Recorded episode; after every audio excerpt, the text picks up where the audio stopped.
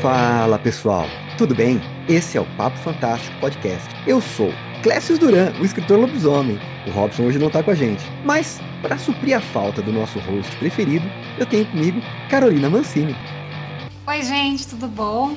Bom, suprir a falta do Robson é um pouco impossível, mas eu prometo dar o meu melhor aqui, estreando, na verdade, né, desse lado do podcast.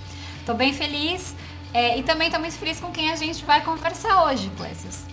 Ah, nós dois estamos felizes. Com a gente hoje, o escritor Elias Flamel. Ah, então a felicidade está completa, pessoal. Olá, sou Elias Flamel, sou escritor, sou resenhista do Leitor Cabuloso e sou um leitor, trabalho em biblioteca, gosto muito do que eu faço, gosto muito de livros. É isso. Bom, Elias, para a gente começar o nosso papo, para quem eventualmente não conhece seu trabalho, fala um pouquinho. Quem é o Elias Flamel na fila do pão? Aliás, conta pra gente um negócio. Elias Flamel é o seu verdadeiro nome?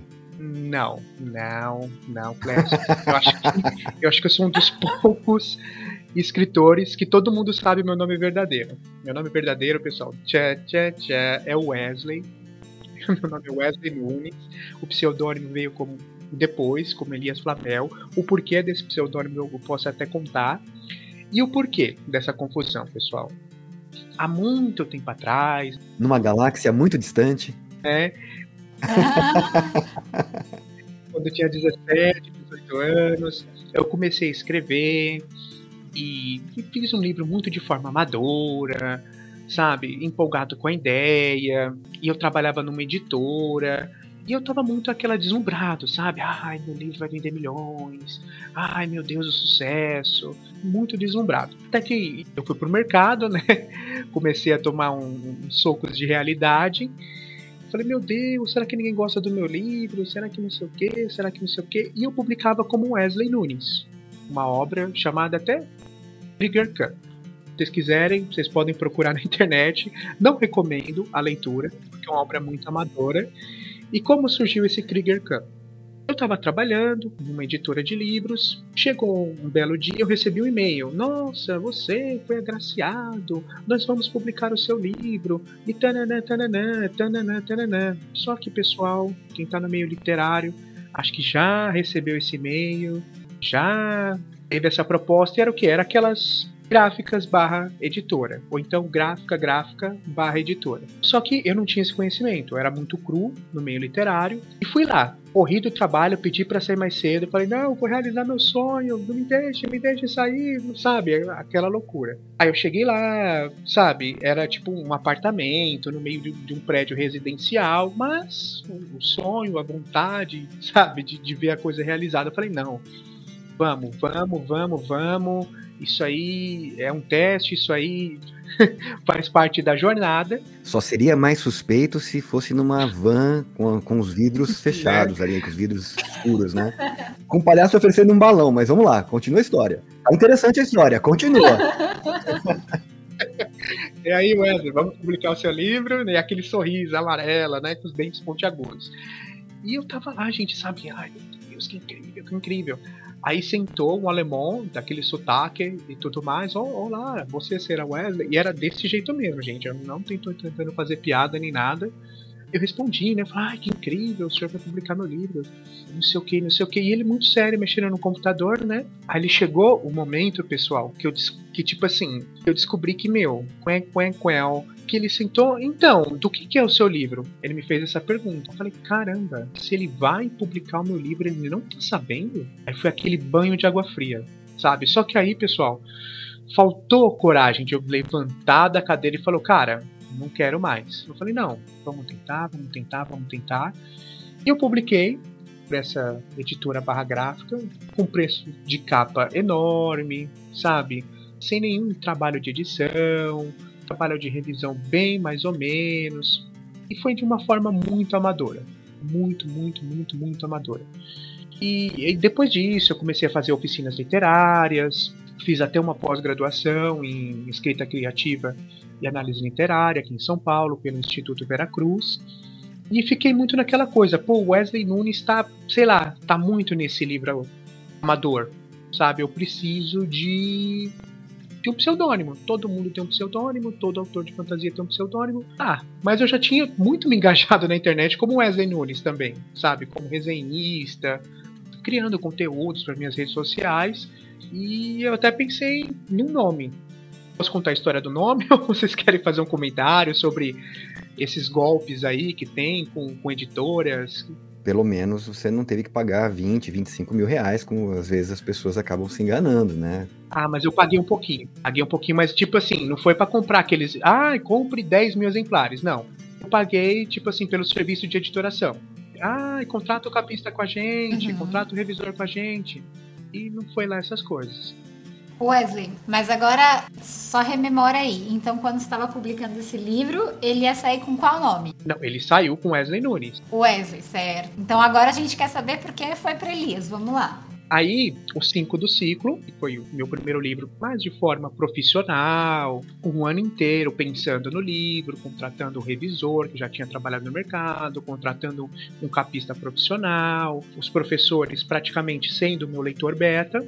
Eu falei, cara, preciso de um pseudônimo. O Flamel, o Flamel vem tanto do, do Harry Potter, que eu comecei a ser leitor graças ao Harry Potter, sabe? Se não fosse o Harry Potter, nem sei se eu estaria aqui. E foi engraçado, eu lembro até quando virou a chavinha. Que eu tinha assistido o filme em VHS, foi o último VHS que eu aluguei. Eu assisti, eu fiquei deslumbrado. E para mim, gente, livro era só de português, matemática, história, geografia. Até que eu fui pra escola, falei super empolgado do filme. Aí um colega meu, né, mais afastado, com, dinheiro, falou: Não, os livros são muito melhores e não sei o que. Eu falei: Ah, que mentiroso, não sei. Né? E o tempo passou, eu demorei para entrar no mundo da leitura, foi só trabalhando, e a Submarino tinha aquelas promoções malucas. Vocês lembram, gente? Tipo assim, box do Harry Potter, sabe? 20 reais. Não dava o preço do frete, né? É, eu lembro. E hoje, 20 reais, a gente não compra mais nem gibi, né? E eu comprei, eu tava lendo Harry Potter, lendo Harry Potter. Caramba, o filme tá passando na minha cabeça. E teve uma cena que acho que foi a primeira cena que não tinha no, no livro, que é o Harry levando o dragão Noberto, se eu não me engano, naquele carrinho, escondido. E aquilo, tipo, eu falei, caramba, era como se eu tivesse ouvindo um segredo. E só eu tô sabendo disso, o pessoal que assistiu o filme não sabe caramba, o livro é muito, muito, muito mais vasto. E isso mudou a minha vida. Aí todo mundo sabe que JK lá enlouqueceu, despirocou, fez o que fez, né? Não quero nem entrar nesse assunto, porque é muito decepcionante. Mas eu falei, não, a história me marcou, então tem que ter o Flamel. E o Flamel veio da alquimia, também tem o mangá Full Metal Alchemist que eu adoro, e tem o Elias. O porquê do Elias? Um belo dia eu vi uma reportagem no Globo Esporte de um jogador do Corinthians, que jogava com a camisa 8, ele jogava meio que de volante ali no meio de campo, que ele tentou muito tempo, gente, muito, muito tempo na várzea, sabe, jogando na várzea e não conseguia ser profissional, até que um dia ele teve uma chance na Ponte Preta, um time mais interior, de Campinas, se destacou foi pro Corinthians e jogou com o Ronaldo Fenômeno. Claro, o Ronaldo em fim de carreira, um pouquinho acima do peso e tudo mais, tudo mais, mas realizou o sonho dele, né? Eu sempre fui corintiano, sempre gostei do Corinthians e tem um colega meu que ele chegou e falou assim: Nossa, cara, esse Elias aí é por causa do Corinthians? Eu falei: É, é o Elias do Corinthians. Ele falou: Ah, que legal, é bacana, né? Homenagear esse jogador. Aí eu contei essa mesma história que eu contei para vocês. Eu falei: Ah, esse meu, meu amigo é o Jonathan, né? Eu falei: Ô, oh, Jonathan, então, você lembra da história do Elias, né? Elias jogou na Várzea, tentou por muito tempo, depois foi pra Ponte Preta. Ele falou: Wesley, você tá ficando maluco. Como assim eu tô ficando maluco? Não é a história do Elias essa? Falei, não, Wesley. O Elias ele fez a trajetória normal, desde moleque na base. Falei, jura, jura. Eu pesquisei, pesquisei, nada, nada, nada, nada. E o que aconteceu, gente? Eu sonhei essa história do Elias sabe? Foi um sonho tão forte, um sonho tão vívido, sabe? De, de um jogador que não desistia, mesmo depois, sabe, de 20 e poucos anos. Eu falei, pô, eu gostei disso, do, do, não desistir, né? E eu lembrei daqueles escritores que, que começam a escrever depois dos 40, depois dos 50, depois dos 60, que nunca desistiram, né? Então falei, pô, Elias, essa coisa do não desistir, do Flamel, aquele eterno leitor que está dentro de mim. E aí tá o Elias Flamel, o pseudônimo do Wesley Nunes, que todo mundo que me conhece descobre.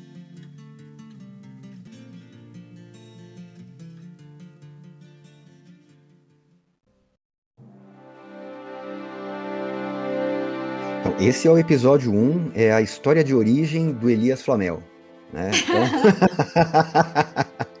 vamos, vamos para o episódio 2 agora dessa, dessa saga dos super-heróis, né?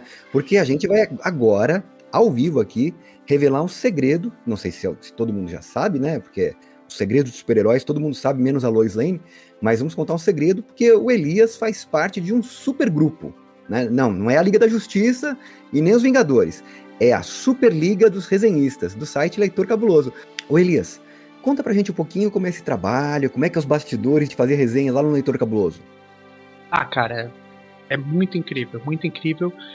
Primeiro porque, tipo, eu tive uma relação muito afetuosa com o Leitor Cabuloso, com o Lucien, de, tipo assim, não sei vocês, Carol, Clécius, que eu comecei a ler e eu me sentia muito isolado. Sabe, acho que com a escrita também eu já falei dessa coisa de se sentir isolado, né? Olha, eu vou te interromper um pouquinho para deixar bem claro aqui que eu nunca tive nenhum tipo de relação amorosa com ninguém do site Leitor Cabuloso. Né? Se tiver falando alguma coisa dessa, é mentira, não, não, não aconteceu. Mas pode continuar. tá bom, lá justificativa, hein? Estou, estou no, você perceba que a Carol não fez a mesma negativa, hein? Você jogou uma, uma, uma insinuação no ar, e eu já deixei claro aqui, o Robson infelizmente não está aqui para se defender, então vai passar por culpado, mas a Carolina não falou nada. Mas vamos lá, continua, Elias. Eu vou continuar, eu vou continuar quieta mais um pouco, porque depois de futebol e Harry Potter só podia dar resenha, né? Tô mais concentrada. eu tô mais concentrada na história e, e o Classes aí me fazendo, me fazendo passar vergonha, que eu tô na séria. Você não falou que você ia ajudar a suprir a falta do Robson? A gente tem que ter alguém aqui para fazer esse papel, né? Não, justamente, justamente, tá certo. Então eu também vou reiterar que eu absolutamente nunca tive nenhum tipo de relacionamento amoroso. então, recapitulando, Elias, você teve, você caiu de amores por alguém do leitor cabuloso e aí o que aconteceu? Sim, pelo Lucien. Lucien, muito carisma, né? sabe, muita simpatia. Ó, oh, então, pera, eu acho que isso, isso tem que ser destacado, hein? Elias Flamel, antes conhecido como Wesley, está dizendo aqui no nosso podcast que caiu de amores por quem? Pelo Lucien. O Lucien, nossa, demais. Tá carisma. gravado simpatia, tem personalidade forte. Que homem. Eu vou dizer para você que tem bom gosto. Tenho saudades dele no podcast, porque ele, ele deu uma aposentada ali, né? A vida, filhos, etc. Mas saudades, Lúcia. Sim, sim. E foi o primeiro podcast, acho que ele e o, e o Ghostwriter, que eu comecei a ouvir, sabe? Há muito, muito tempo atrás. Eu falava, gente, tem um monte de leitores e tudo mais e tudo mais. E eu comentava lá, e eu tinha aquele sonho, um dia eu vou escrever para esse site. E eu escrevi uns continhos, os continhos bem meia boca, mas o Lucien ia lá, postava no site. E o tempo passou e o tempo passou e chegou um momento que abriu vaga pro leitor cabuloso tinha que fazer uma resenha. Eu, caramba, eu fiz uma resenha pelo Instagram Caramba, como que era o nome do livro? Só faz tanto tempo que eu não lembro o nome do livro. Posso pesquisar aqui, pessoal? Quando dizem que a primeira vez a gente nunca esquece, é uma mentira, tá vendo? A primeira vez do Elias, ele esqueceu. Só é a mais traumática. é. é. Talvez seja por isso que eu não esquece, né? Mas...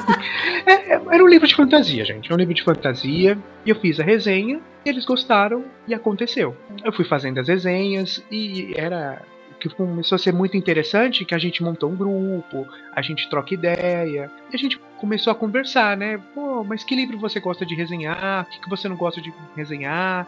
Qual a sua maior dificuldade? E a gente começou a jogar isso num podcast, que lá que foi da Superliga de Resenhistas, né? Como as personalidades se chocam, né? Tipo assim, eu, pessoal, eu gosto assim de fazer resenhas de, de livros que eu acho legal, assim. Por isso que as minhas notas são sempre 4, 4,5, 5, sabe? Porque pra mim se não tá rolando, sabe? Eu falo, puta, tenho que terminar esse livro, já não tô gostando, e depois tenho que fazer resenha. Aí tem gente que tem um perfil totalmente diferente, sabe? Não, eu tenho que terminar essa resenha porque eu, eu tenho que falar, gente, não leia esse livro, não leia esse livro. E é uma dinâmica muito bacana. Da gente um comentar a resenha do outro. Teve um livro que não, que não teve continuação. Gente, eu tô péssimo para nome hoje aquele que virou série de TV, nossa, isso ajuda muito, né? é, é o que eu ia dizer, né?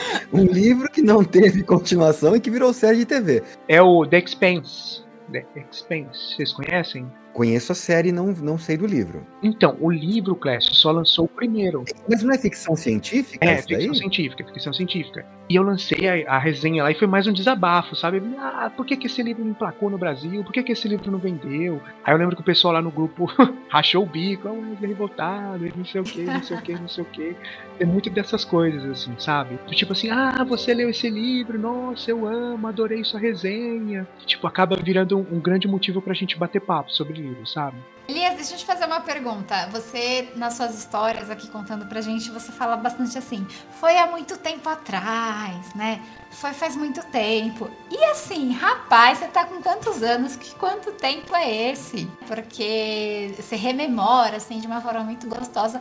Mas é isso, né? Fala, queria saber quantos anos você tem, porque até me rolou a curiosidade do Harry Potter. Você falou que você primeiro viu o filme, né? E depois você foi ler o livro. Então, acho que, que é legal esclarecer um pouco. E aí, quem sabe a gente também não tem ouvintes, leitores que vão se identificar mais ou menos com o tempo desses acontecimentos. Ah, quando perguntam a minha idade, eu tenho que fazer aquela pergunta: quantos anos vocês acham que eu tenho? Olha, pela sua voz. 70. 70. Ah, obrigado. Muito sábio, muito sábio. Quanto você acha, Carol? A voz, a voz é um pouco da gripe, um pouco da tosse, hein? Tá enganando. não, eu sempre achei que você tava na mesma casa que eu, dos 30 e poucos, assim. E você acertou. Tenho 33. Essa coisa do rememorar, cara, eu gosto muito, assim, há muito, muito tempo atrás. para mim lembra muito aquela aquela palavrinha do Era Uma Vez, sabe? Aquela uhum. coisa de abrir um portal para contar uma história, assim, sabe? É, há muito, muito, muito tempo atrás. E aquelas histórias que eu ouvia do meu pai, dos professores. Eu, eu gosto muito uhum. já criar essa atmosfera, assim, sabe? Nos, nos, meus contos até eu, tipo, eu tento puxar um pouco disso, sabe? Estou escrevendo esse texto, estou no lugar. Eu gosto de puxar essa coisa, assim, de, de dar uma envelhecida no texto, sabe? Uhum, uhum. Mas matamos a curiosidade. Isso, isso de envelhecer o texto é coisa de jovem. Quando você vai ficando velho, você já quer fazer o contrário, né? Até, até porque essa história, né? De, ah, quando, eu, eu não pergunto quantos, quantos anos as pessoas acham que eu tenho, não. Eu tenho medo da resposta. Eu falo, não. E por falar nisso, falar nisso, eu acho que é a hora, né? Bom, vocês estão ouvindo no futuro, mas hoje, dia dessa gravação, é um dia especial para o Clécius. Não é verdade, Elias? Sim.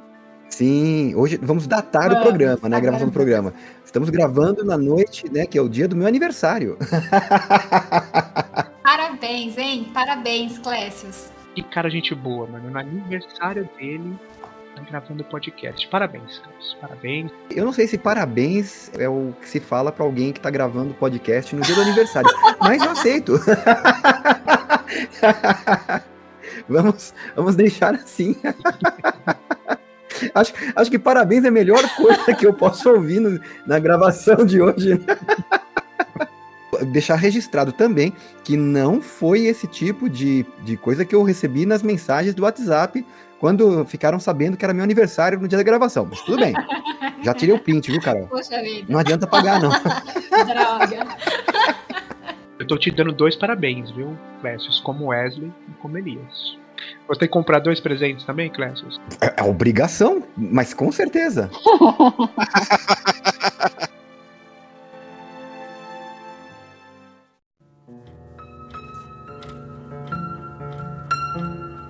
Eu acho importante a gente chegar né, nessa, nessa história que tem o, o nome, né? Que de fato ele escolheu para se colocar como escritor e que fala aí desse sonho, desse sonho tão grandioso que parecia real. E eu acho que essa obra é um pouco grandiosa, né? É um pouco, não, ela é grandiosa, assim como o seu sonho. E é o seu livro, né? O Cinco do Ciclo. E a pergunta que vai gerar o debate sobre o seu livro, né, só pra gente começar, é: essa obra é de fantasia ou é um romance histórico? Fantasia, Carol. Fantasia, fantasia, fantasia. Ela, eu, eu até brinco assim, eu falo, ela é uma fantasia sutil. Os elementos estão bem, bem, bem sutis. Sabe? Queria, nesse primeiro livro, criar toda uma atmosfera para na continuação a fantasia se expandir. Tem todo um caminho ali bem escondido, desenrolar no herdeiro do ciclo que mostra a fantasia. Você sabe que quando eu estava lendo o seu livro, no primeiro momento, eu tomei com uma fantasia pura e simples, eu estava embarcando. Mas, em dado momento, você começa a introduzir na sua obra certas situações que são históricas, né? Então, a, a referência a gregos, egípcios e o próprio reino. Eu não, não vai ser um spoiler, né? Até porque acho que não é meramente um reino, é o nome do império, né? De Numitor, mas Numitor, Numitor era um nome do rei de Alba Longa, né? Que é antes de Roma tal. E muito daquilo que acabei lendo na sua obra me lembrou bastante do Império. Romano. A um ponto que eu peguei, eu parei e falei, não, deixa eu pesquisar essa mitologia, porque caramba, não sabia de quem você estava falando ali, né? Não sabia que se era uma obra realmente fantasiosa, né? Se tinha algum pé na realidade. E eu fui procurar na mitologia os cinco, né? Da, os cinco, os cinco, deus, cinco deuses que você faz referência. Eu falei, não, não, não tem isso aqui de verdade, né? Chegou um momento que eu fiquei confuso. é para dar uma confusão mesmo. Tem esse mito de criação de Roma, só que aqui eu sempre me confundo também, pessoal. O Rômulo matou o Remo, se eu não me engano foi isso. O Rômulo matou o Remo. E eu faço ao contrário. O Remo matou o Rômulo. Tem o do mito original que eu nunca decoro, o Rômulo matou o Remo e eu fiz o Remo matando o Rômulo. E a partir disso, como também eu piro no, nos multiversos, criou-se toda uma linha paralela. Esse império de Numitor, que ficou com o nome de Numitor, que não ficou com, como o nome de Roma, e de que Roma não caiu e Roma praticamente dominou o mundo inteiro. Como tem essa mudança de perspectiva, mas é no universo muito conhecido do nosso. Então tem gregos, tem egípcios, tem nórdicos, mas tem essa nova versão de Roma. E da onde surgiu essa ideia, pessoal? Quando eu só ouvi a história, a, a ideia principal do homem do Castelo Alto, o Philip K. Dick, do tipo assim, um universo paralelo onde o nazismo não perdeu. Isso eu fiquei tão impactado, tão impactado por essa ideia, que já foi a semente do meu livro ali.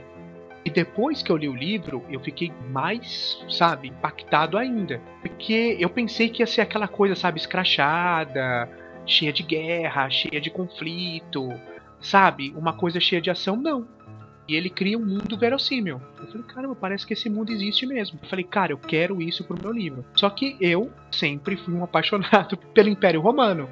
Eu falei, cara, eu vou criar Império Romano diferente. Peguei esse mito de criação, alterei ele um pouco da questão do assassinato dos irmãos, criou esse multiverso. Essa obra fantástica. E o porquê eu gosto também do Império Romano tem, tem uma historinha, pessoal. Ó, já vem de novo. Senta que lá vem história.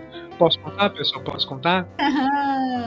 Vamos lá, estamos aqui para isso. Só vou advertir que se a história não for boa, eu vou cortar na edição. Ah, vamos então, lá. então vamos lá. Você tem, vai ter uma chance, one shot. Responsabilidade. Tomar uma água aqui, ó. Na verdade, as pessoas nem vão saber que tinha história. não, não, eu vou, eu vou deixar na gravação que eu vou colocar. Se não for boa, se vocês não estiverem ouvindo isso agora, queridos ouvintes, é porque eu cortei porque a história não foi boa. Vamos lá. Tem uma chance. Vamos lá, vamos lá. Elias. Todas as fichas na mesa. Quando eu era bem, bem criança, ó, de novo, Carol, há muito tempo atrás. E eu fui criado no meio católico. Tá, minha mãe é católica, meu pai é católico. Mas, tipo assim, não aquela coisa muito fervorosa, mas de tipo assim, de, de, de ter um terço em casa, ter uma foto, sabe, de Nossa Senhora. E eu ia muito na igreja, só que sendo bem sincero, pessoal, eu ia na igreja para cantar as músicas, bater palma e cumprimentar as pessoas, sabe? Eu não tava prestando muita atenção na missa, sabe? Eu ia pelo rolê, sabe? Não ia, não ia muito pelo conteúdo. E tava chegando o Natal. Aí tava chegando o Natal, sempre criando os mundos na minha cabeça, né? A gente tinha uma vizinha chamada Dona Maria, também era católica, muito amiga nossa, né? Ela, ah, Wesley, você tá empolgado com o Natal? Eu falei, tô. Ah, e por que você tá empolgado com o Natal? Eu falei, ah, por causa do, do Papai Noel, eu gosto muito do Papai Noel. Ah, e por que você gosta do Papai Noel? Aí, gente, olha o que minha cabeça criou. Eu falei assim, ah, pra mim era o quê? O Jesus Cristo, ele tinha vivido, ele tinha ficado velho, e ele virou Papai Noel e ele era tão bondoso que no aniversário dele ele distribuía presente para as pessoas. Eu meio que juntei as histórias, né? Aí eu contei a história para ela, ah, então, Jesus Cristo, né, que é o Papai Noel que destrói, distribui presente. Aí a dona Maria ficou, não, Wesley, pô, o que, que você tá falando, mano? Você tá, você tá maluco? Você tá doidão? Você tá desvirtuando as histórias aí, não sei o que. Eu falei, ué, não é essa história? Que é o Natal, Papai Noel, Jesus Cristo, não, é tudo a mesma pessoa? Não. Puta, me senti enganado, né? Aí eu falei, puta, como é que eu vou me informar? Naquela época, né, anos 90, televisão, né? Aí eu ligando na TV, coincidência, né? Aí tava lá na, na Record, tinha vários filmes, né? Tinha na Globo também. Aí ia passar o filme do, da história de Jesus Cristo e era aquele, aquele Jesus Cristo mais serião, não era o Jesus Cristo da Globo lá, que era todo a firula e tudo mais, era da Record que era bem serião, né? Aí vinha aquela chamada assim: hoje vamos contar a história de Jesus Cristo. Eu falei, pronto, tá aí, ó. Nunca soube a história, hoje eu vou saber, né? Fiquei, sentei, Aí tava assistindo o filme, tudo bacana, só que o final é muito impactante. E eu falei, caramba, mano, mataram Jesus Cristo. Eu fiquei muito, sabe, caramba, eles mataram Jesus Cristo, que, que filhos da puta, sabe? Eu falando palavrão aqui, ó. Sabe? Como eles foram capazes disso? Tô adorando o seu plot twist. Na verdade foram dois. Primeiro foi da vizinha, que de repente, tipo, deixou de ser aquela velhinha, né, senhorinha, e falou assim, caramba, mano! Você não manja nada, para que, que você tá fazendo na igreja, né? Não, e você ter descoberto, assim, também, né, que, que Jesus foi assassinado, tipo... eu, eu, eu, estou perplexo, porque você, você disse que ia na missa, viu o cara crucificado, e você ficou espantado porque mataram ele? Como assim? Não, para mim não era Jesus aquele crucificado. Para mim, Clécio, Jesus era o Papai Noel, entendeu? Caramba, mas uh, quem, que, quem que eles botaram na cruz? Não, nem ligava. Eu falava, não, não sabia. Eu falava, não, eu falava, eu ia pelo rolê, Clécio, sabe, pela coisa boa. Não, eu, eu, eu, eu entendi, eu, eu entendi, mas você não estava entendendo nada do que estava acontecendo. Ele ia pra mim paquerar, era isso que ele ia fazer. Que olha, ele não viu que Jesus chamou ele. Não, não, não, não, Carol, não, não. Ia lá, dar paz de Cristo, cantar as músicas e bater palma, entendeu? Ele não ia, ninguém falava, esse é o corpo de Cristo. Você, você não estava ouvindo nada. Não. E aí, e aí para tentar se informar, você vai ver um filme na Record. Sim, na Record. Crianças, não façam isso. Não, mas era Record antes Era Record antes Não, e a historiadora em mim aqui ficou muito puta com essa história. Ele foi... Como assim? Ah, ah, já que você é historiadora, Carol, por favor, esclareça para mim. Jesus Cristo se transformou em Papai Noel? Você como historiadora. Olha, eu vou ter que ser uma coisa muito séria, Elias. Mas se prepara, você tá sentado, né? É sério isso. Ah, Estou, Foram feitos sentado. vários levantamentos, muitos estudos sobre o assunto e Papai Noel não existe. Tá, tá, tá. E a Carolina destruiu a infância. Bom, eu acho que não vai ter. Criança, se você tem, se você tem, algum, tem alguma criança que ainda acredita em Papai Noel, Papai Noel e está ouvindo o nosso programa, desliga agora. Desliga, desliga. Isso não é para você. Não é. Avise os seus pais, peça desculpas em nosso nome e desliga isso aí agora.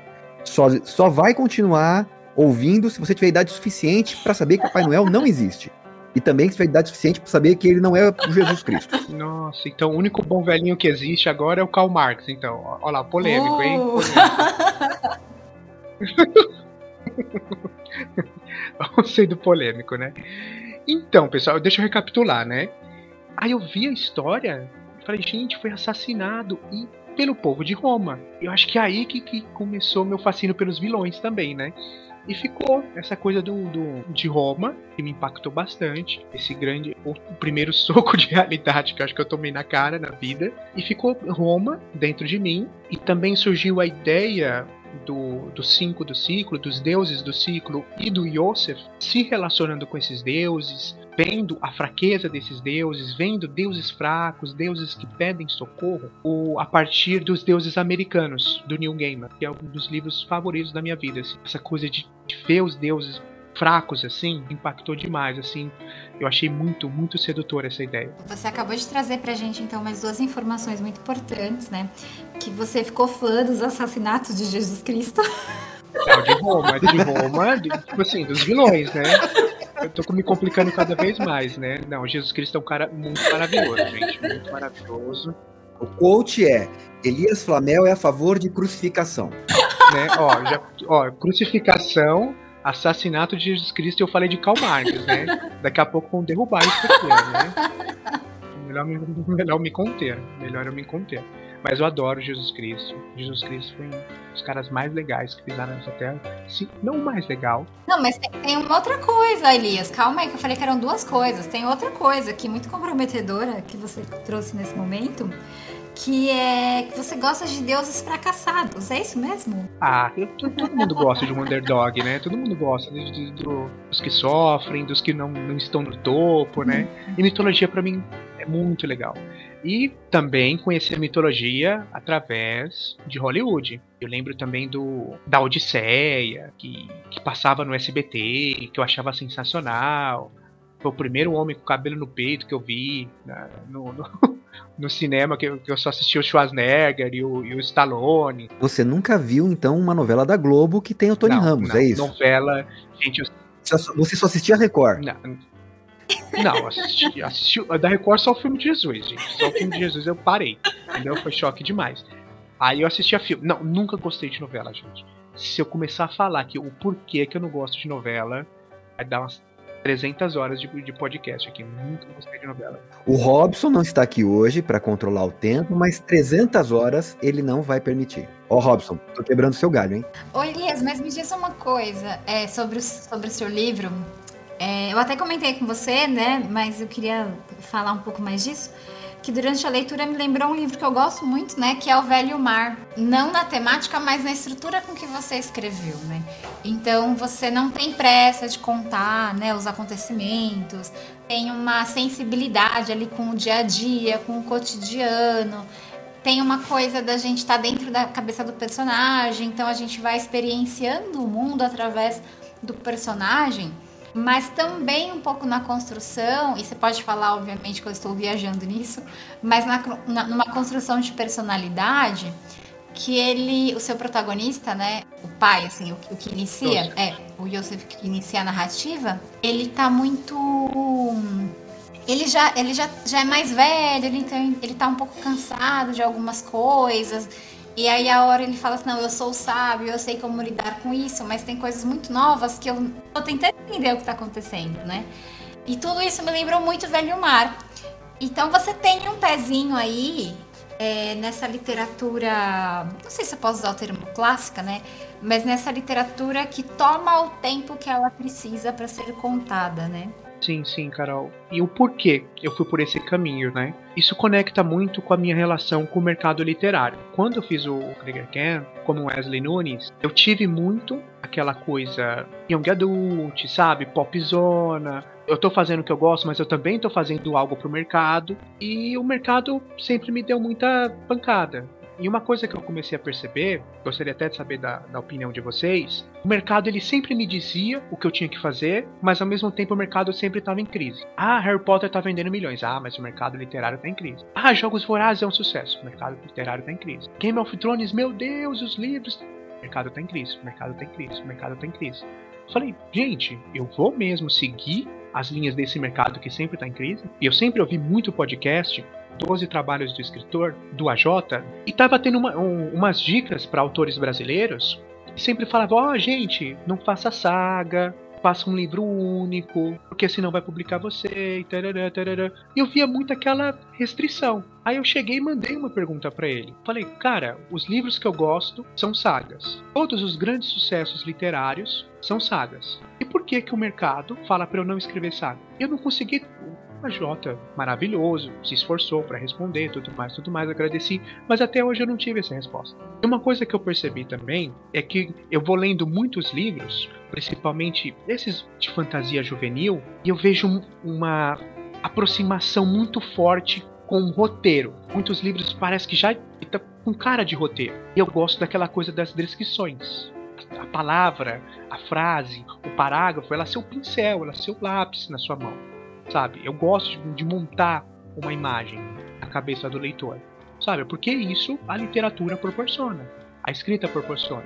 Ou então, de você colocar o leitor dentro da cabeça de um personagem. O cinema não tem isso, o videogame não tem isso, sabe? Algo único da literatura. É claro, cinco do ciclo, eu pesei muito a mão. Faltou sim um editor ali com a editora, com a, com a mão mais pesada, ó, encurta. O ritmo Ah, é, é mais lento, mas tá muito lento. Eu tentei melhorar isso no Herdeiro do Ciclo. Mas tá escrito, tá dessa maneira, tem os meus leitores que gostaram, então eu tenho esse compromisso com eles. E, e é isso. Eu queria saber a opinião de vocês também, de, de, qual a relação de vocês com o mercado, sabe? Vocês tentam seguir o que o mercado faz? Vocês já abandonaram isso? Vocês têm um equilíbrio? É engraçado, né? Eu, publi... eu comecei a publicar em 2010. E há três anos atrás eu falava assim, ah, faz 10 anos que eu publico. E, e aí eu entendo um pouco isso que você traz, né? Tipo, dessa ideia de que o mercado sempre está em crise e tal. Mas eu acho que o mercado, de uma forma geral, não só o do livro, ele sempre vai falar que ele está em crise, né? Porque isso é o capitalismo. O capitalismo sempre vai falar que não, tô mal das pernas, né? Que tipo, quem ganha muito dinheiro, nossa, tá passando fome. Então tem um pouco disso também. É, eu entendo que talvez tenha um pouco da fala do da Jota na questão de financeira de publicação de, de, de, você conseguir publicar livro físico ser muito caro, só que aí quando a gente está com outras plataformas de publicação, isso muda um pouco, né? Porque você não tem essa questão do papel, que é o que realmente deixa o livro físico muito caro. Então, a forma de ler tem mudado, né? A forma com que as pessoas leem e procuram ler tem mudado. E às vezes eu acho que sim, que as coisas mudam mais rápido do que a gente pode prever. Agora, sobre o que eu escrevo, eu acredito muito que a gente tem que escrever a nossa verdade, né? Todas as outras coisas já foram escritas, menos aquelas que eu posso escrever. Então, eu acho interessante ficar de olho nas novas ideias, nas novas técnicas, né? Eu tenho tentado me aproximar no tempo que sobra, por exemplo, do desse boom das escritoras latino-americanas sobre terror porque como latina também, né? Também como mulher latina, eu acho que eu posso aprender. E então, nesse sentido de aprender, eu gosto de estar perto e de me aproximar do que tem sido publicado. Mas também, se eu ler alguma coisa que eu acho que não faz sentido para mim, eu também descarto. Então, eu acho que o legal é a gente ter um filtro, né? Um filtro que a gente consiga ver o que serve para nossa escrita, para nossa verdade enquanto escritor. E aquilo que não serve, tudo bem, tá lá, deixar no canto dele e a gente continua tocando nossos projetos. Bom, eu vou dar a minha opinião, né? Porque a gente está falando só sobre aquela, aquela opinião pessoal, aquela visão de cada um de nós. Da minha parte, eu confesso que quando eu comecei a escrever, eu nem pensava em publicar. E depois que eu publiquei, eu não acreditava que a obra, mesmo depois de publicado, eu não acreditava que a obra teria apelo comercial a ponto de querer ter vários leitores, ter mais do que meia dúzia de leitores no Brasil que fossem apreciar aquele tipo de história. Foi uma coisa muito pessoal, muito para mim. Então, a, eu nunca me preocupei com a questão mercadológica. Depois da primeira obra publicada, depois de ter encontrado um pequeno nicho de leitores, aí eu vi que aquilo que eu escrevia tinha uma aceitação, né? Mesmo eu escrevendo total e completamente para mim, e como eu nunca pensei em viver da escrita criativa, né, de fazer disso uma profissão, eu nunca procurei adaptar aquilo que eu escrevo ao gosto daquilo que a gente chama de grande público, né, do mercado. Muito pelo contrário, eu gosto de bastantes obras de vários estilos diferentes, a ponto de pegar e tentar ler tudo o que saía dos, no catálogo da Veja, né, dos, dos, mais vendidos da Veja, e eu percebi que muita coisa do que estava sendo um sucesso comercial estrondoso não era para mim. E não estou falando só de livros de autoajuda, mesmo na questão da ficção, que é a minha predileção, eu tinha muitas coisas que não assentavam no meu gosto pessoal. Então, com o passar do tempo, assim, eu fiquei bem tranquilo com essa questão, né, eu de não me importar com a questão mercadológica. Eu acredito que tudo aquilo que a gente escreve, não importa que tipo de escritor você seja, ele vai encontrar o seu público-alvo. Pode ser um, um público grande, pode ser um público pequeno, mas eu acho que é importante, como a Carol salientou, da gente escrever a nossa história, escrever com o coração, colocar no papel aquilo que a gente quer passar. Até porque, se você não faz disso, se você não é um escritor profissional que vive dos royalties, né, das suas obras, você tem que escrever o que você gosta, senão a vida já é difícil o suficiente sem a gente se impor escrever uma coisa pensando no mercado, né? Ah, com certeza. Isso de escrever a nossa verdade, sabe? Faz toda a diferença. E a vida é muito cansativo. Agora, voltando aos eixos, responda aí a, a questão da Carol a respeito do velho mar. é, que eu tô querendo fugir da, da pergunta, né? Quando eu comecei a pós-graduação, e, gente, eu, a minha leitura era se resumia, sabe, a fantasia. Harry Potter, Senhor dos Anéis, Game of Thrones, Mistburn, Jogos Vorazes, era literatura pop. Eu achava maravilhoso, acho maravilhoso e acredito que sempre acharei. E na pós, aí eu comecei a conhecer Borges, Clarice, Kafka, eu falava, gente, eles são geniais, meu Deus, como eles podem, que incrível. Eu falei, eu quero fazer igual. E Gente, por incrível que pareça, eu tive uma professora de português, que eu quis ser escritor e por incrível que pareça eu era muito, muito, muito ruim de português. Do meu professor na pós chegar e falar, ó, cara, dá uma estudada aí, contrata um professor, porque senão você não vai se formar. Fiz e foi maravilhoso e essa professora abriu muito os meus olhos, né? De tipo assim, cara, você pode ser como esses autores, mas também mantenha a sua essência. Mantenha o popzão, mantenha as coisas que você gosta, tenta ter uma equilíbrio e tenta ver esses, esses autores de outra maneira. E foi aí que eu conheci o velho mar do Hemingway que para mim ele é o equilíbrio perfeito, sabe? A escrita dele é direta, mas ao mesmo tempo é profunda e ele precisa de pouco para contar sobre muito. O velho mar é um homem, um barco e um peixe. A história é marcante. Foi um dos livros mais imersivos na minha vida, na minha vida assim. De eu me imaginar sentado naquele barco, também contando sobre mim para aquele pescador. E foi um choque grande por quê? Porque na fantasia eu lia e aquela coisa, o universo, aquela coisa muito tolkiana, sabe? O universo e conta como foi a criação do universo, vários deuses, vários povos, várias armas, vários estudos, sabe? Não sei quantas páginas. Gosto disso? Gosto, adoro. Mas o Hemingway chegou e falou assim, cara, tá aqui, ó História é personagem. Sempre é personagem. Não adianta você ter um universo mais lindo, mais complexo, mais bem criado, com um sistema de magia incrível. O cara só precisou de um barco, de um velho e de um peixe. Sabe? E eu falei, meu, é isso. Eu sempre tento focar em personagem. Nos meus livros, nos meus contos. Eu segui muito nessa linha. Eu acho que eu tento passar isso nos meus textos, né?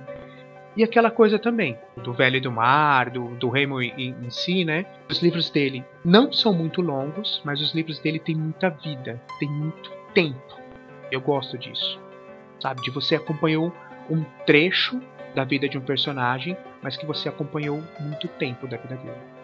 Você se sente íntimo dele, de alguma forma. Ô Elias, me mata uma última curiosidade a respeito do 5 do ciclo.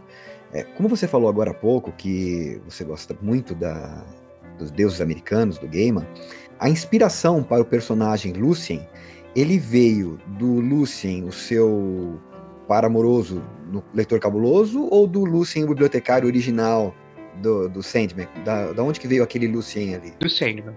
Do Sandman. O Lucien, ele é muito legal. Toma, Lucien! Olha lá, tá vendo? Olha lá, Lucien. Na sua cara, hein? Ó, você vê que o cara agora, se você, Lucien, você saiu do leitor cabuloso, você vê só, agora ele está pondo as linhas de fora, vai, humilha, vai, vai lá. Vai. Eu achei o conceito de, do, do Lucien, sim, incrível, sabe, de uma biblioteca, ou de nenhum dos livros terminados está lá, sabe, eu falei, meu, eu não quero que meu livro esteja aqui, sabe, Lucien, valeu, você me ajudou. E o Eduardo Spor, acho que ele maravilhoso, adorei o cast que ele participou aqui, Clécius. Tem uma frase que ele fala que, para mim, um trecho, né? Várias frases, um trechinho que ele fala que me marcou muito.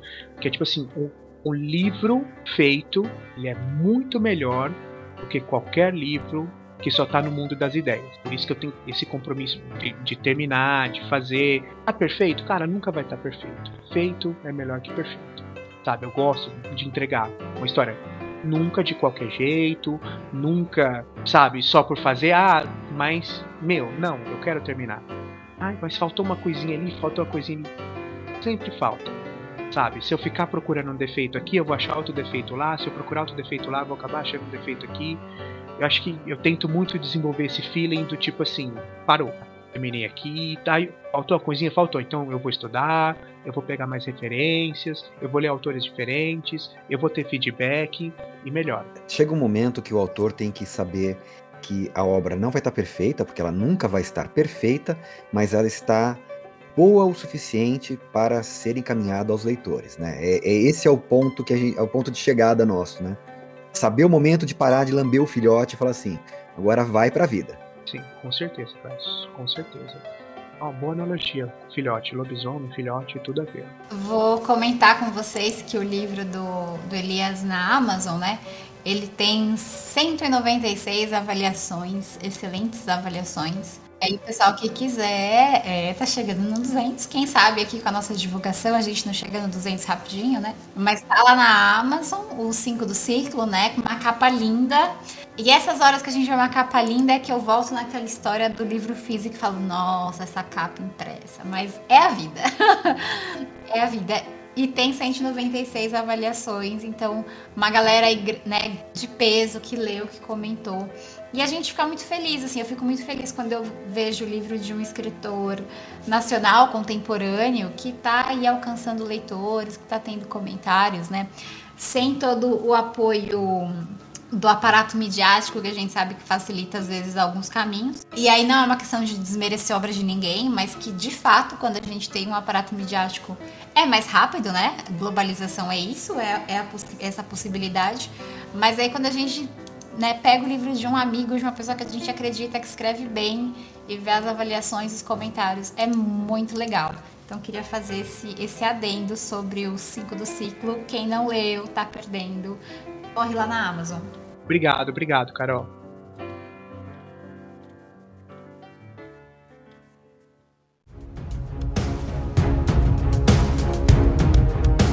E acho que não tem nada melhor para acompanhar uma boa leitura do que uma comidinha gostosa, né?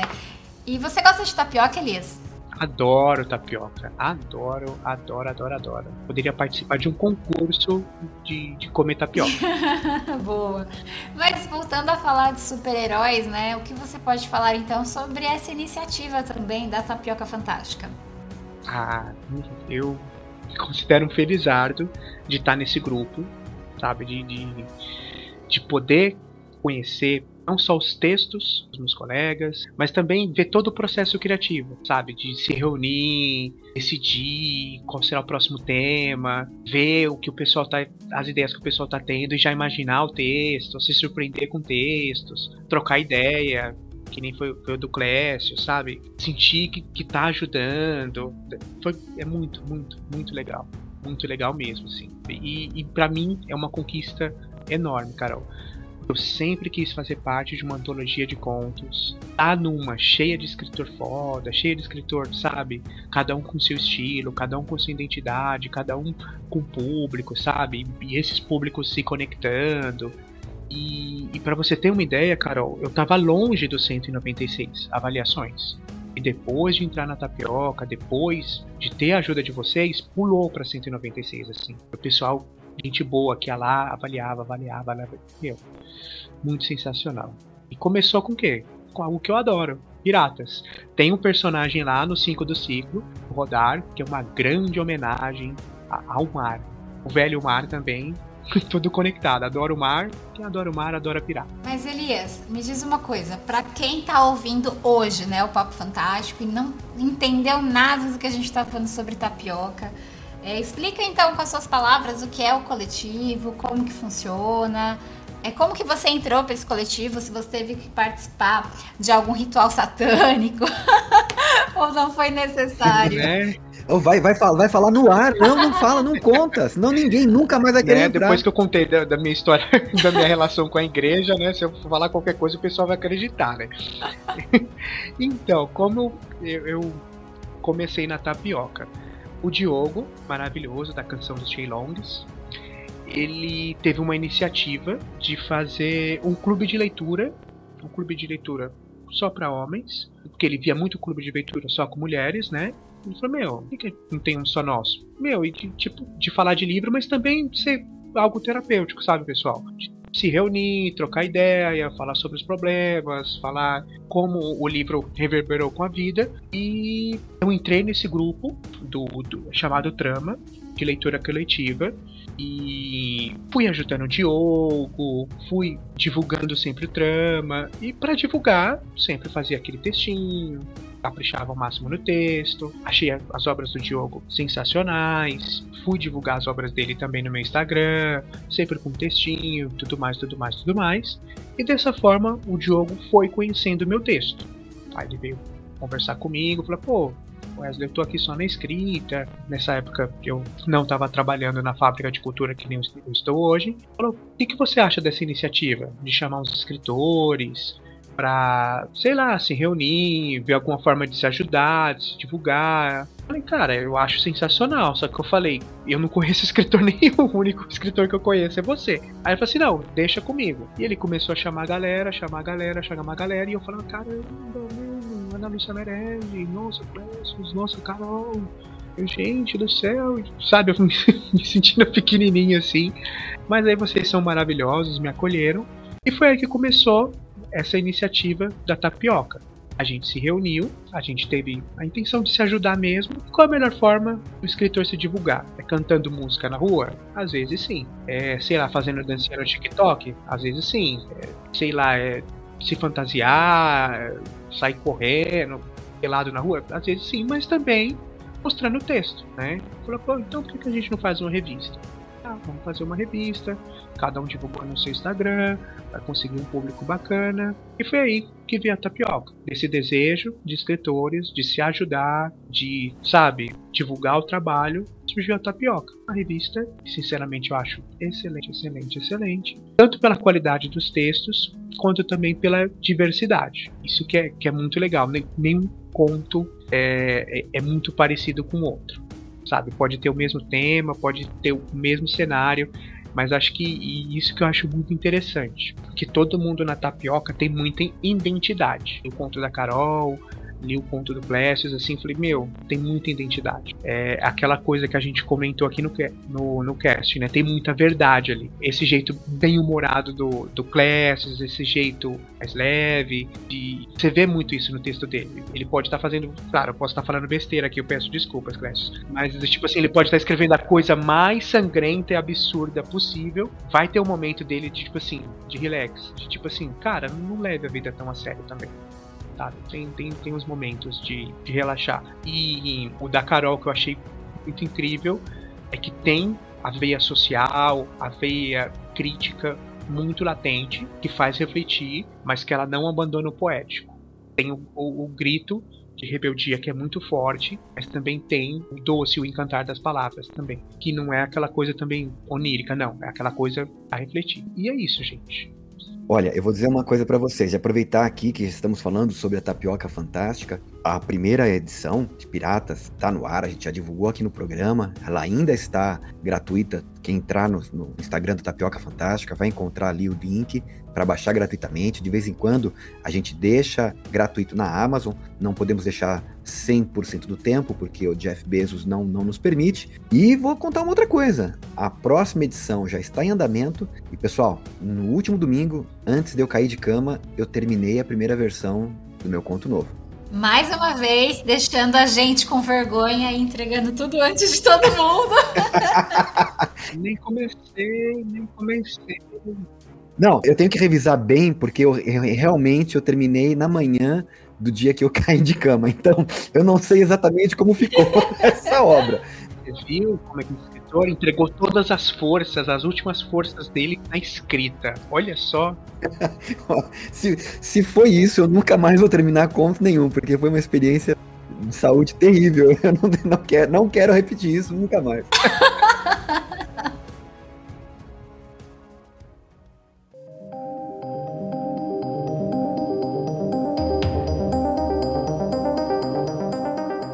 Gente, o papo tá muito bom, mas os meus gatos já estão aqui andando pela casa, daqui a pouco vão começar a miar para dizer que já tá tarde e que eles querem dormir e eu não posso ficar aqui gravando podcast até esse horário. Então, quero agradecer a participação do Elias, do Wesley, dos dois e também agradecer a Carol por não ter me deixado na mão, né? Porque de vez em quando o Robson me deixava na mão e eu tinha que gravar sozinho.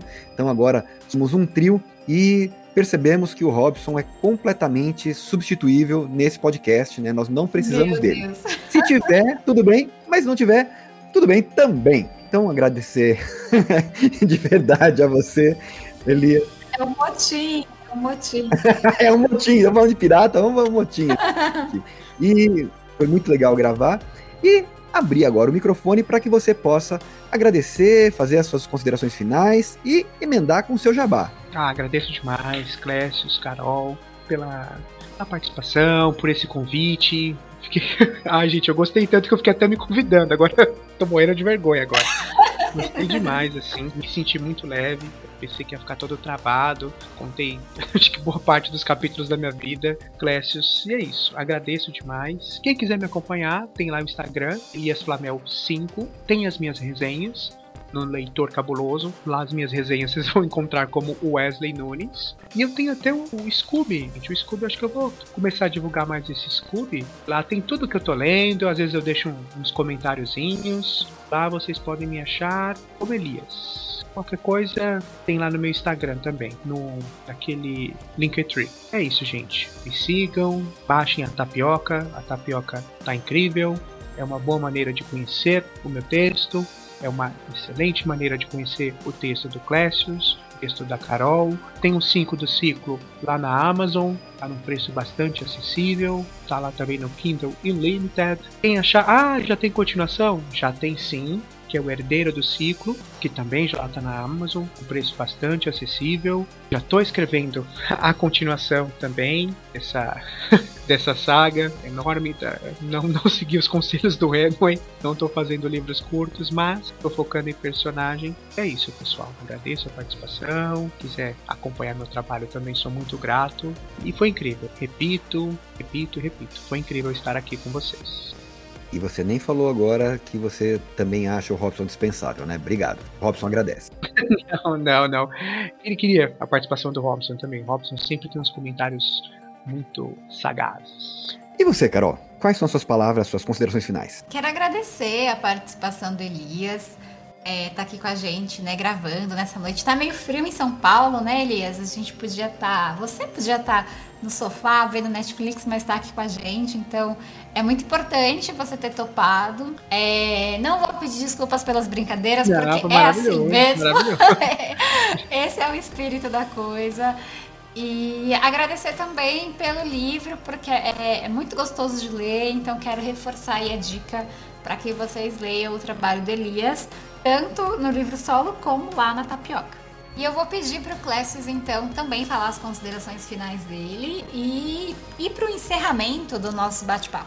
Bom, como eu já agradeci todo mundo e já ameacei o Robson de tomar o lugar dele, só me falta agora fazer um pequeno jabá, né, dos meus livros. Se vocês estão ouvindo esse podcast, já passou meu aniversário, na data de hoje eu deixei todos os livros, todos os e-books gratuitos, mas de vez em quando, uma promoção ou outra de final de semana, né, uma obra ou outra acaba ficando gratuita, então me siga lá no Instagram, acompanhe as redes sociais e aproveite as promoções dos e-books gratuitos. Quem quiser ler os meus livros, né, é o Crônicas da Lua Cheia, tem lá o site crônicasdaluacheia.com.br e você encontra também na Amazon. Ah, e não deixem de ler a Tapioca Fantástica, tá realmente fantástico. Então é isso, pessoal. Agora só nos falta dar o tchau. Até mais e até a próxima. Bye bye, tchau, gente. Tchau, tchau, pessoal. Tchau, tchau, tchau.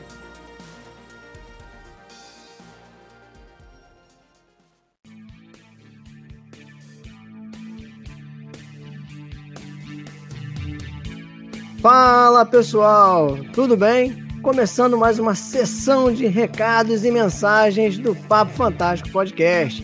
E aí, seu Clécio, como é que você está? Ah, agora eu tô bem, né, Robson? Agora que você voltou, eu tava com saudades. Olha só, muito obrigado, muito obrigado. Fiquei todo cheio agora. Carol Mancini, como é que você está, minha amiga? Tudo ótimo, Robson. Você fez falta porque o Clécius queria fazer um botim já. é, pois é, fiquei sabendo, né, cara? Caraca, esse Clécio não é fácil não, né, cara? A, a ideia do botim foi da Carol, hein? Olha só, eu não sei. Mas o Clécio que colocou as asinhas pra fora. Olha só. Agora vai ficar esse jogo de empurra, empurra aí, né, cara? Mas tudo bem. Eu perdoo vocês. Eu tenho um coração muito grande, entendeu? Meu coração é assim como o coração de Jesus. É um coração que perdoa as pessoas. Mas é Jesus Cristo ou Jesus Noel? pois é. Eu gostaria de conhecer um pouco mais desse novo personagem histórico aí, o Jesus Noel. Introduzido aí pelo, pelo Wesley, né? Afinal de contas, Carol, o Wesley ou Elias? Elias. Você vê que ela demorou um pouco, né, Clécio, pra poder processar. Pensou, pensou, né? Não, pensou para poder responder. Foi, isso foi uma pausa dramática, gente. Ah, entendi. Foi tudo encenado. Foi encenado. Muito Agora, bem. falando do episódio que o Robson não participou, por motivos justificados, né? Ele apresentou atestado direitinho pra, pra mim, tava doente, pobrezinho. Verdade. Né? Mas, Carol, você notou uma coisa? O Robson não participou do programa, mas recebeu o arquivo já devidamente editado, trilhado, bonitinho pronto para publicar, faltando só essa sessão de recadinhos. Porém, ele não confiou na gente e ele ouviu o episódio antes. Você percebeu a falta de confiança? Tava lá nas mensagens, você notou isso? Eu percebi, ele teve certeza de que a gente não deixou nenhum rastro do nosso botim. Opa! Exatamente, né, cara? Começou a pipocar negócio de mensagem de motim lá, e eu falei, pô, melhor ouvir antes, né? Não sei o que, que esse pessoal falou aí. Melhor. É por isso que você veio para a sessão de recados, Robson. Exatamente, sabe? fiz questão de vir para a sessão de recados, né, cara? Ainda tô aí com um atestado de um mês, pô. praticamente uma licença, né? Uma licença especial. Então, agora, ignorando a sua licença, eu vou te perguntar: e aí, Robson, nós temos alguma mensagem de alguns dos ouvintes para esse episódio? Pai, não temos nenhuma mensagem ainda, né? Oh. Mas, mas, quem quiser enviar, é, mensagem pra gente, né? Já pro próximo programa, né?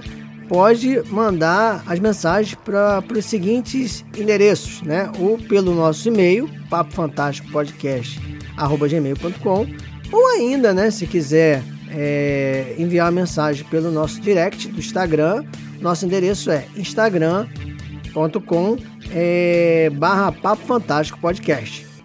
Aí, lembrando agora, né, que a nossa Carol, ela não fez o seu jabá, né, durante o programa, né, o, o programa com o Wesley. E aí, é, vou pedir, Carol, para que você faça aí o seu jabá Bom, Unirio, né, o meu livro mais recente, tá chegando da gráfica com novos exemplares, então quem quiser conhecer o meu trabalho como escritora de terror, de distopia, me procura lá no arroba carolina mancini no Instagram, pode encomendar o livro direto comigo ou eu mando o link da lojinha também.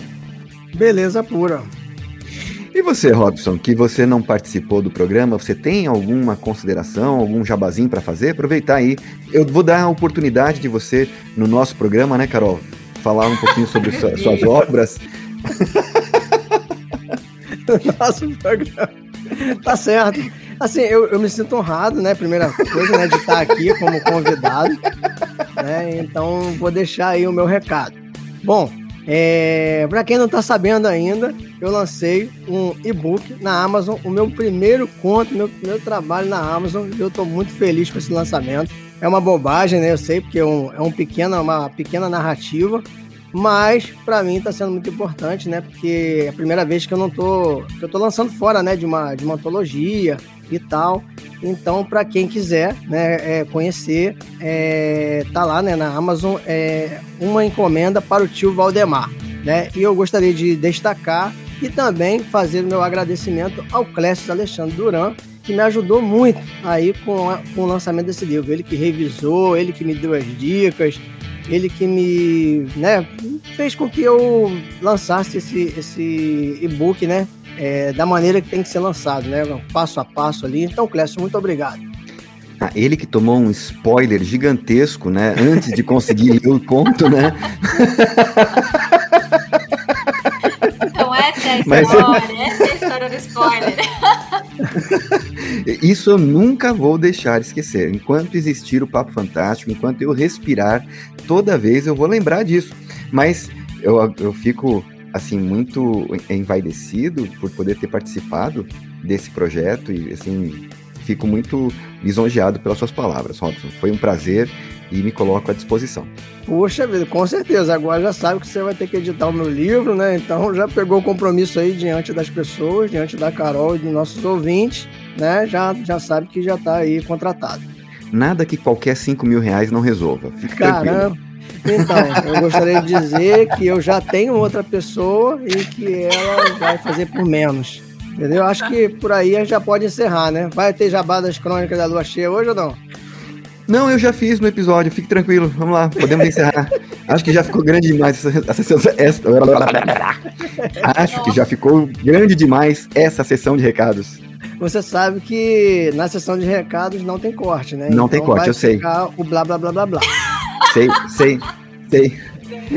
Mas fiquem tranquilos, daqui a pouquinho vocês vão ouvir os erros de gravação. Então, isso, o meu blá blá blá é fichinha perto do que vem por aí. É verdade. Isso Risadas aí eu posso garantidas. garantir, posso garantir também, que eu já ouvi. E está muito bom, está muito bom. bom, minha gente, é isso. Mais alguém quer declarar mais alguma coisa? Declaramos essa sessão encerrada, então? ah, eu declaro meu amor por vocês. Oh. e por todos os ouvintes. Ah, é um coração grande demais. Nossa. Falando em amor, então tá nós estamos nós estamos no mês do orgulho LGBTQIA+, inclusive, né? Então a gente precisa aí deixar o, no, o nosso apoio à causa, eu acredito. Com certeza. Mas então, vamos encerrar então, galera. tchau, pessoal.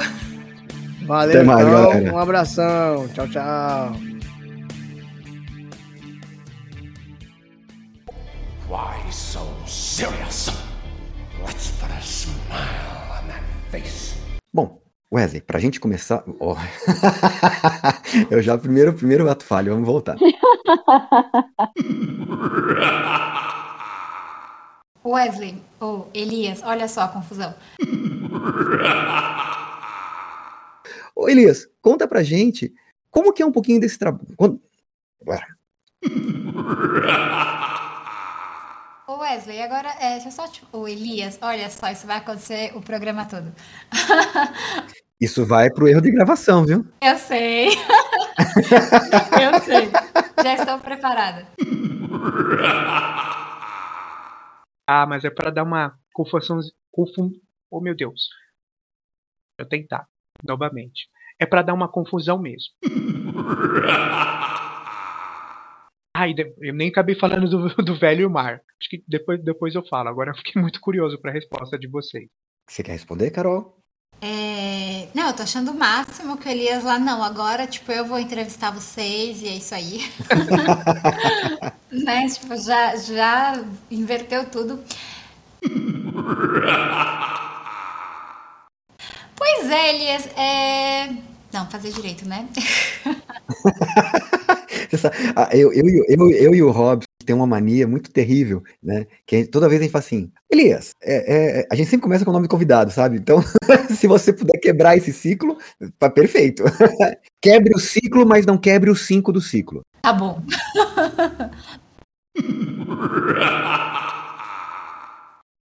Elias, eu e, eu e o Clécio queremos agradecer você ter comentado dos nossos contos e que depois a gente faz o pagamento pelo Merchan. Você passa o Pix. eu, eu não estou prometendo nada, viu? Quem promete vai pagar, hein? Sim, se vocês me chamarem para outro cast, ó lá, ó, me convidando agora, ó, cara de pau total. Se vocês me chamarem para outro cast, ó, está pago.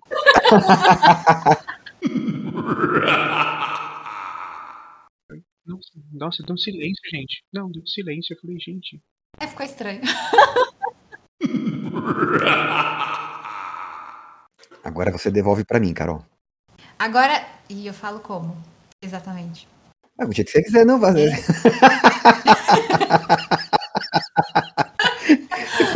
tá, eu crio um jeito próprio para falar. Tá assim, bom. e aí, Quais são as suas considerações finais? Tá bom. deixa, deixa eu só de rir primeiro.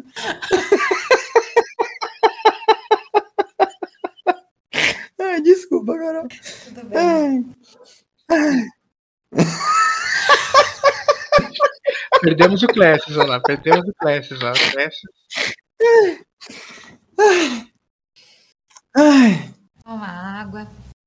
Ai. Vai lá, vai lá, Carol, vai lá.